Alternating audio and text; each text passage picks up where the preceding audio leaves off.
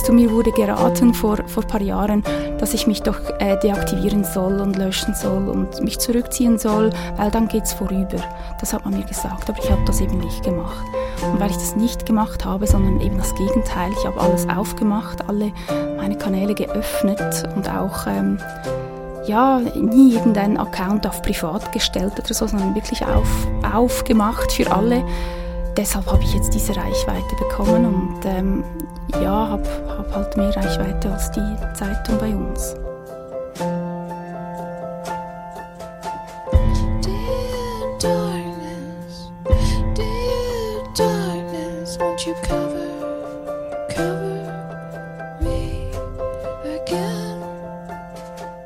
Ja, hallo Yolanda, schön mit dir hier zu sein, diesen Podcast aufzunehmen. Hallo, danke. Freue mich auf unser Gespräch. Mhm. Wir wurden ja deswegen hier eingeladen, dieses zu führen, weil wir beide ins Rahmenprogramm eingebunden sind vom Tanz in Bern Festival. Du machst heute Abend dieses Amüstet äh, zum Stück von Antje Pfundner. Sitzen ist eine gute Idee. Mhm. Dein Amüstet trägt den Titel Aufstehen lohnt sich. Und ich habe gestern einen Workshop geleitet mit dem Titel Für was stehst du ein? Genau, und deswegen werden sich auch die Fragen, die ich jetzt für dieses Interview vorbereitet habe, so ein bisschen um diese, diese Thematik drehen, wofür aufstehen, einstehen. Und ja, mit der ersten Frage möchte ich mich gerade von dir mitnehmen lassen in deine Vergangenheit, also vielleicht in deine Jugendzeit oder wer weiß, sogar Kinderzeit, Kindheit. Kannst du dich daran erinnern, wann du zum ersten Mal so wirklich bewusst aufgestanden bist für oder gegen etwas? Ja, ja, ich glaube, das war wirklich, also ich, ich war nie so ein sehr angepasstes Kind. Äh, ich habe immer wieder ähm, meine rebellischen Phasen gehabt, aber so die, der Moment, welcher mich dann auch politisiert hat, ich glaube, das war's. Also das war irgendwie in den 90er Jahren, ich meine, ich habe Jahrgang 80, da war ich ja, war ich da vielleicht 14, 15 Jahre alt, ähm, als ja, als diese Diskussion ähm, ähm, entflammte über diese ähm, Atombombentests auf dem Ruhr-Atoll ähm, von äh, Frankreich ausgelöst und äh, da gab es Proteste, da hat sogar die, obwohl ich mich bis heute eigentlich nicht für Fußball interessiere, hat die Schweizer Nationalmannschaft ein Transparent ähm, ausgerollt auf dem Fußballplatz. Allen voran Alain Sutter mit, mit Haaren bis, bis äh, zur Hüfte, mit so blonden, langen Haaren. Ähm, das hat mich politisiert. Das, da fand ich, das, das ist jetzt genau richtig und das mache ich jetzt. Und dann habe ich mir mit meinem, aus meinem Sack, Sack Geld ähm, eine Greenpeace-Mitgliedschaft gelöst. Ja. Ja, und, und da merkte ich, wie so, das ist es. Also ich möchte, dieses Feuer, das habe ich da zum ersten Mal gespürt und und ab dann war ehrlich, ganz ehrlich, mein Berufswunsch irgendwie Greenpeace-Aktivistin. Ich wollte mich auf, auf einen Kühlturm ähm, ketten und solche Dinge machen. Das, das war so meine Jugend. Ja. Wow. ja, jetzt, also Greenpeace-Aktivistin bist du, oder auf jeden Fall so mit Anketten und so, glaube ich nicht, dafür sonst Aktivistin geworden. Ja. Ähm, ja. Ich wollte gerade fragen, ob du dich denn nochmal wie so entschieden hast, okay, so viel Zeit rechne ich jetzt ein in meiner Lebensführung für die Politik, für politische Kämpfe? Oder war das mehr so ein Prozess und plötzlich hast du dich darin wiedergefunden und gemerkt, ah ja, stimmt, ich, ich nenne mich jetzt schon fast hauptberuflich Aktivistin? Ja, also nein, ich, ich wollte, also wirklich, ich, mein, mein Lebensweg war extrem äh, ein, ein Zickzack. Also ich, ähm, schon, schon immer das Rebellische, ich wollte immer was bewegen, das, das zieht sich durchs Leben durch, genau, aber, aber es war nicht so, dass ich dann das wirklich verfolgte und dann irgendwie äh, tatsächlich Greenpeace-Aktivistin wurde. Sie hat mir sogar mit, mit äh, 19 Jahren dann noch ein Auto gekauft. Also das war überhaupt nicht so. Das ging ein bisschen hin und her und ich, hab, ich war überall ein bisschen und doch nirgends. Ich war irgendwie auf der Suche ähm, im Leben und, und der Moment, ich habe dann auch nicht gesagt, ich möchte äh, so und so viele Stunden pro Woche Politik machen, überhaupt nicht. Aber ähm, äh, es war dann der Moment so, glaube ich, mit ja, Mitte 20 oder Anfangs 20. Ähm, ich war Journalistin und habe mich näher befasst mit der Familiengeschichte auch. Also ich, ich hatte einen Großonkel, der war, ähm, der war im Bundesrat, ähm, Philipp Etter hieß der. Der war sehr, sehr lange ähm, Bundesrat und x-mal Bundespräsident, auch irgendwie, glaube ich, 25 Jahre war er da. Ein richtiger Sesselkleber. Ich habe mich näher mit dieser Geschichte befasst und ich habe gemerkt, dass das für mich einfach schwierig ist. Also diese Vergangenheit, also diese, also eben konservativ, also salopp gesagt, äh, war er sicher einer der, der Vordersten, welche ähm, Politiker, welche verantwortlich waren dafür, dass die Grenzen geschlossen wurden im Zweiten Weltkrieg. Und das war einfach schwierig. Ohne jetzt, ich meine, da könnte ich jetzt einen Abend füllen über all diese Aspekte. Durfte man damals irgendwie so handeln äh, oder war alles andere fahrlässig und so weiter. All diese ethischen Aspekte, aber das, das hat mich beschäftigt und ich wollte irgendwie ein, so ein Gegenstück ähm, schaffen und habe mich dann entschieden, ähm, in jener Partei mitzumachen, welche wirklich äh, meine Werte äh, ja, lebt. Das war eigentlich die, die linkeste Partei im ganzen Kanton Zug und habe mich dann da angeschlossen und dann hat das Ganze eigentlich angefangen. Genau, du warst dann da in der institutionellen Politik drin, kennst ja aber wirklich auch so eben den Aktivismus und diese Welt, die nicht institutionelle Politik. Wie würdest du hier so die Unterschiede bezeichnen oder worin erkennst du die größten Unterschiede? Ja, es, ähm, ich bin froh, habe ich alles jetzt mal ausprobiert, oder? Ich, hat, ich habe jetzt wirklich in alles, also nicht in alles, aber in so in, in beide Bereiche einen guten Einblick gehabt und ich bin eigentlich wahnsinnig froh, bin ich da nicht mehr drin. Also das ist auch begleitet von ganz viel, vielen Zwängen und man muss einfach wahnsinnig, sich wahnsinnig anpassen. Und das ist etwas, das kann ich nicht.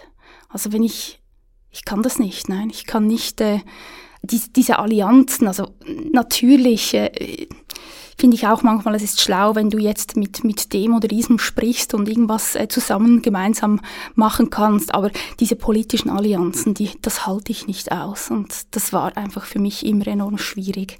Natürlich auch ähm, auf der alternativ-grünen Liste äh, irgendwie, wenn du eine Idee hast, dann wirst du einfach abgemurkst und ähm, du kannst gar nichts erreichen in Zug. Ich glaube, in Bern ist das ja anders, aber in Zug bist du in einer krassen Minderheit und du kannst eigentlich alles, äh, du schreibst alles für den Mülleimer und das hat mir einfach irgendwie keine Freude gemacht dann irgendwann.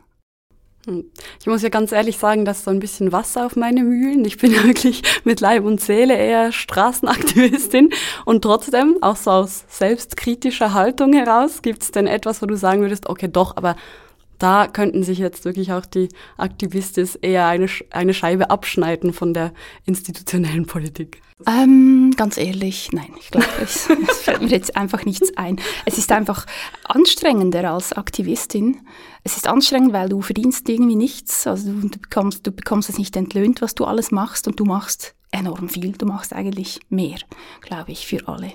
Ähm, mit, ja, mit dem, was wir hier täglich leisten. Genau. Wir versetzen Berge und im, im Programm drin, also im Korsett, in diesem Rat, im Parlament, ja, dann bist du einfach ein kleines Rad. Und wenn's, wenn du zufälligerweise bei der Partei dabei bist, welche ein bisschen mehr Macht hat, dann kannst du vielleicht was bewegen. Aber wenn du in einer Minderheitspartei bist, kannst du es ja nicht so.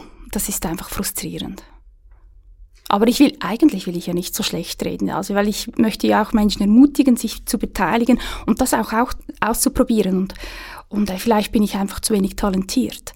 Also es gibt vielleicht wirklich, äh, nein, es gibt natürlich Menschen, die erreichen ja sehr viel, auch ähm, aus Minderheitsparteien, also macht es, aber äh, versucht einfach die, die Kräfte so einzusetzen, ähm, ja, damit was rausspringt für die Allgemeinheit. Mhm.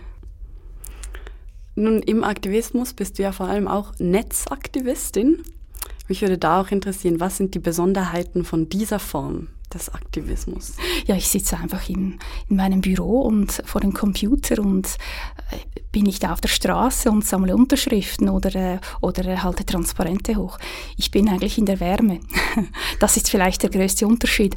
Und äh, ich muss, ähm, ja, ich, ich befasse mich wahrscheinlich mehr mit diesen Strömungen, auch mit Medien ähm, und versuche hier die Zusammenhänge zu nähen, also zu knüpfen, zu nähen, ähm, dass das am Schluss, dass die Botschaft ankommt. Ich glaube, es geht, aber es ist ja allgemein im Aktivismus geht es um, ums Motivieren, ums äh, Leute zu begeistern, mitzumachen. Und das ist, ähm, ja, im Internet irgendwie schon anders als auf der Straße, glaube ich. Ja, das ist eigentlich auch Zufall, dass ich das jetzt so so wirklich mit Kraft machen kann. Also Zufall. Nein, natürlich ist es nicht Zufall. Aber Weißt du, mir wurde geraten vor, vor paar Jahren, dass ich mich doch äh, deaktivieren soll und löschen soll und mich zurückziehen soll, weil dann geht's vorüber. Das hat man mir gesagt, aber ich habe das eben nicht gemacht. Und weil ich das nicht gemacht habe, sondern eben das Gegenteil, ich habe alles aufgemacht, alle meine Kanäle geöffnet und auch ähm, ja, nie irgendeinen Account auf privat gestellt oder so, sondern wirklich auf, aufgemacht für alle deshalb habe ich jetzt diese Reichweite bekommen und ähm, ja, habe hab halt mehr Reichweite als die Zeitung bei uns. Das ist schön. Ich bin jetzt nicht mehr angewiesen auf irgendwie Medienschaffende und ich kann so meine, meine eigenen Sachen machen, habe ich gemerkt. Und dann fällt es einem auch leichter und es, es passiert einfach und irgendwie hat man da noch eine Idee und dort und man macht und man ist auf, man kann es einfach machen, man ist nicht angewiesen auf Leute. Das ist schon sehr komfortabel. Aber eben, das kann jetzt nicht jede und jeder machen, aber ich bin auch da sehr gerne behilflich. Und entsteht da manchmal auch so eine Art Druck vielleicht, weil äh, eben im Internet ist dann alles extrem schnell präsent, wenn man mal so eine Reichweite hat wie du, so ein Druck, dass man halt dann wirklich auch mit seinem Namen dasteht, wo man auf der Straße vielleicht, wenn man jetzt nicht gerade eine Greta Thunberg ist oder so, eher mal untergeht. Ja, absolut. Und vor allem kannst du auch auf der Straße kannst du nach Hause gehen und gut ist. Aber das kann ich ja nicht. Also ich kann ja nicht mal in die Ferien ohne irgendwie Internet.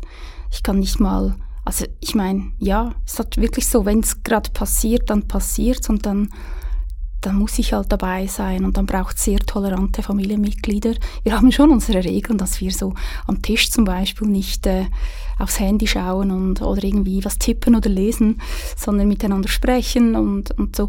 Aber da braucht es schon Regeln, dass, dass ich das mit der Familie auch ähm, irgendwie vereinbaren kann. Diese Präsenz, das dauernd ähm, da sein und nie, wirklich nie irgendwie runterfahren können. Also ich kann eigentlich nicht äh, zwei Tage ins Funkloch. Das geht einfach, das geht eigentlich nicht. Das klingt ein bisschen doof, ich weiß, aber ich habe vielleicht, auch das Gefühl, es geht nicht. Vielleicht sollte ich es einfach mal machen, aber ähm, ich habe auch schon, es ist auch schon passiert, dass ich wirklich ähm, in einem Funkloch war und dann wäre es gerade wichtig gewesen.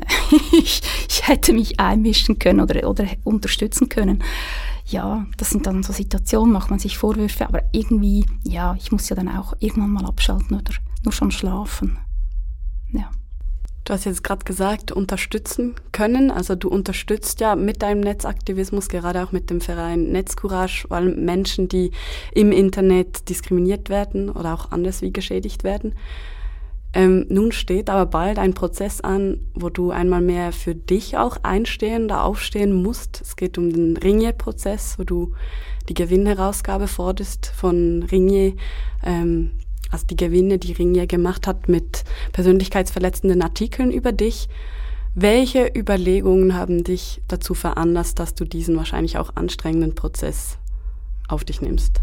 Ja, also du sagst, es ist wirklich sehr anstrengend, weil es geht schon Jahre jetzt und das ist jetzt ein sehr wichtiger Moment im Januar. Ähm, ähm, dieser Gerichtstermin wird, wird so ein bisschen alles vorlegen, glaube ich. Also wir sind auch dann noch nicht am Ende. Aber es geht hier wirklich darum, äh, zum ersten Mal eben diese Gewinne rauszuprozessieren. Und ich, ich will es einfach durchziehen, weil halt alle davon profitieren. Das ist nicht ein Ding, was ich jetzt nur für mich mache. Klar, vielleicht auch schon für irgendwie unsere Familie. Es geht um Gerechtigkeit, es geht irgendwie um, ich weiß nicht, aber es ist halt schon, wenn, wenn ich dieses Urteil habe, dann bedeutet das nichts anderes, als dass alle, die nachher kommen, können sich auf dieses Urteil beziehen und das auch machen. Und zwar müssen die dann nicht so lange prozessieren wie ich ich kann das jetzt vorlegen, dieses System, ähm, diesen Hebel eigentlich installieren. Es ist wirklich ein scharfes Schwert. Also du kannst dir vorstellen, ich glaube, auf, auf den Redaktionen musst du dir danach, danach ähm, zuerst überlegen, wollen wir diese Person jetzt identifizieren und Persönlichkeitsverletzungen begehen, weil es halt Klicks gibt und Geld? Oder lassen wir es besser sein, weil diese Person, die verlangt danach äh, das, äh, das Geld zurück, die, den Ertrag. Also dieser Hebel, der, der ist einfach wichtig, dieses Druckmittel, weil was, was jetzt passiert oder was auch eben vor fünf, sechs, sieben Jahren passiert ist, äh, was man mit mir gemacht hat, das darf sich einfach nicht wiederholen. Und äh, da habe ich jetzt die Möglichkeit mit diesem Prozess, wenn ich das wirklich durchhalte, ähm, ja, diesen Hebel umzukippen. Das habe ich eigentlich schon im Sinn, ja. Dann, also ich wünsche dir auf jeden Fall schon viel Energie für diesen Prozess. Danke vielmals. Und meine nächste Frage wäre, also weil eben heute Abend gibt es ja nochmal ein Stück zu sehen in der Dampfzentrale mit dem Titel Sitzen ist eine gute Idee. Wann bleibst du denn auch mal sitzen, Jolanda? ich bleibe oft sitzen, wenn irgendwie das Telefon klingelt und ich einfach keinen Bock habe. So. Per Telefon erreicht man mich ganz schlecht. Und das gestehe ich mir auch irgendwie ein. Ich, ich finde, die Leute können mir ja dann eine Mail schreiben oder so. Dann bleibe ich sitzen. Ja, das ist da, glaube ich, so. Ja, sonst eben kaum. Ich bin eine extrem, ähm, ähm, ich bin extrem immer unter Strom und eigentlich sitze ich fast nie. Aber dann bleibe ich eben sitzen, wenn ich gerade keine Lust habe. Genau, du sitzt fast nie. Du sagst auch oder schreibst in der Ausschreibung zum Amüstet, ähm, weil es sich lohnt, mutig auf Ungerechtigkeiten zu zeigen. Vielleicht als Abschluss noch diese Frage, wann spürst du denn, ah, es lohnt sich, deswegen lohnt es sich, genau deswegen nehme ich all diese Strapazen auf mich. Vielleicht ist auch so ein, eine beispielhafte Anekdote oder irgendein Moment, in dem du das ganz klar gespürt hast, dass es sich lohnt ja, das, das, was ich eigentlich bekämpfen will oder, oder vielleicht vorantreiben will, wenn ich dann merke, dass, dass andere das eben wegen meinem Aufstehen jetzt genauso gemacht haben, wie ich denke, äh, das müsste doch einfacher zu machen sein. So, also habe ich das jetzt einigermaßen verständlich erklärt. Also wenn ich, wenn ich auch die, eine Rückmeldung bekomme, hey, äh, danke für deine Arbeit und ich habe es jetzt genauso gemacht und es tut mir gut, dann ist ähm, irgendwie dann ist alles wieder gut, egal wie anstrengend das war. Genau. Und ich glaube, das zieht sich so ein bisschen durch mein Leben durch. Irgendwie möchte ich die Welt verändern, aber halt doch recht effizient auch. Ja, dann wünsche ich dir alles Gute auf diesem Weg und viele solche Momente, in denen du eben spürst, dass es sich wirklich lohnt. Hat mich gefreut, mit dir zu Vielen plaudern. Dank für die Einladung. Ganz toll.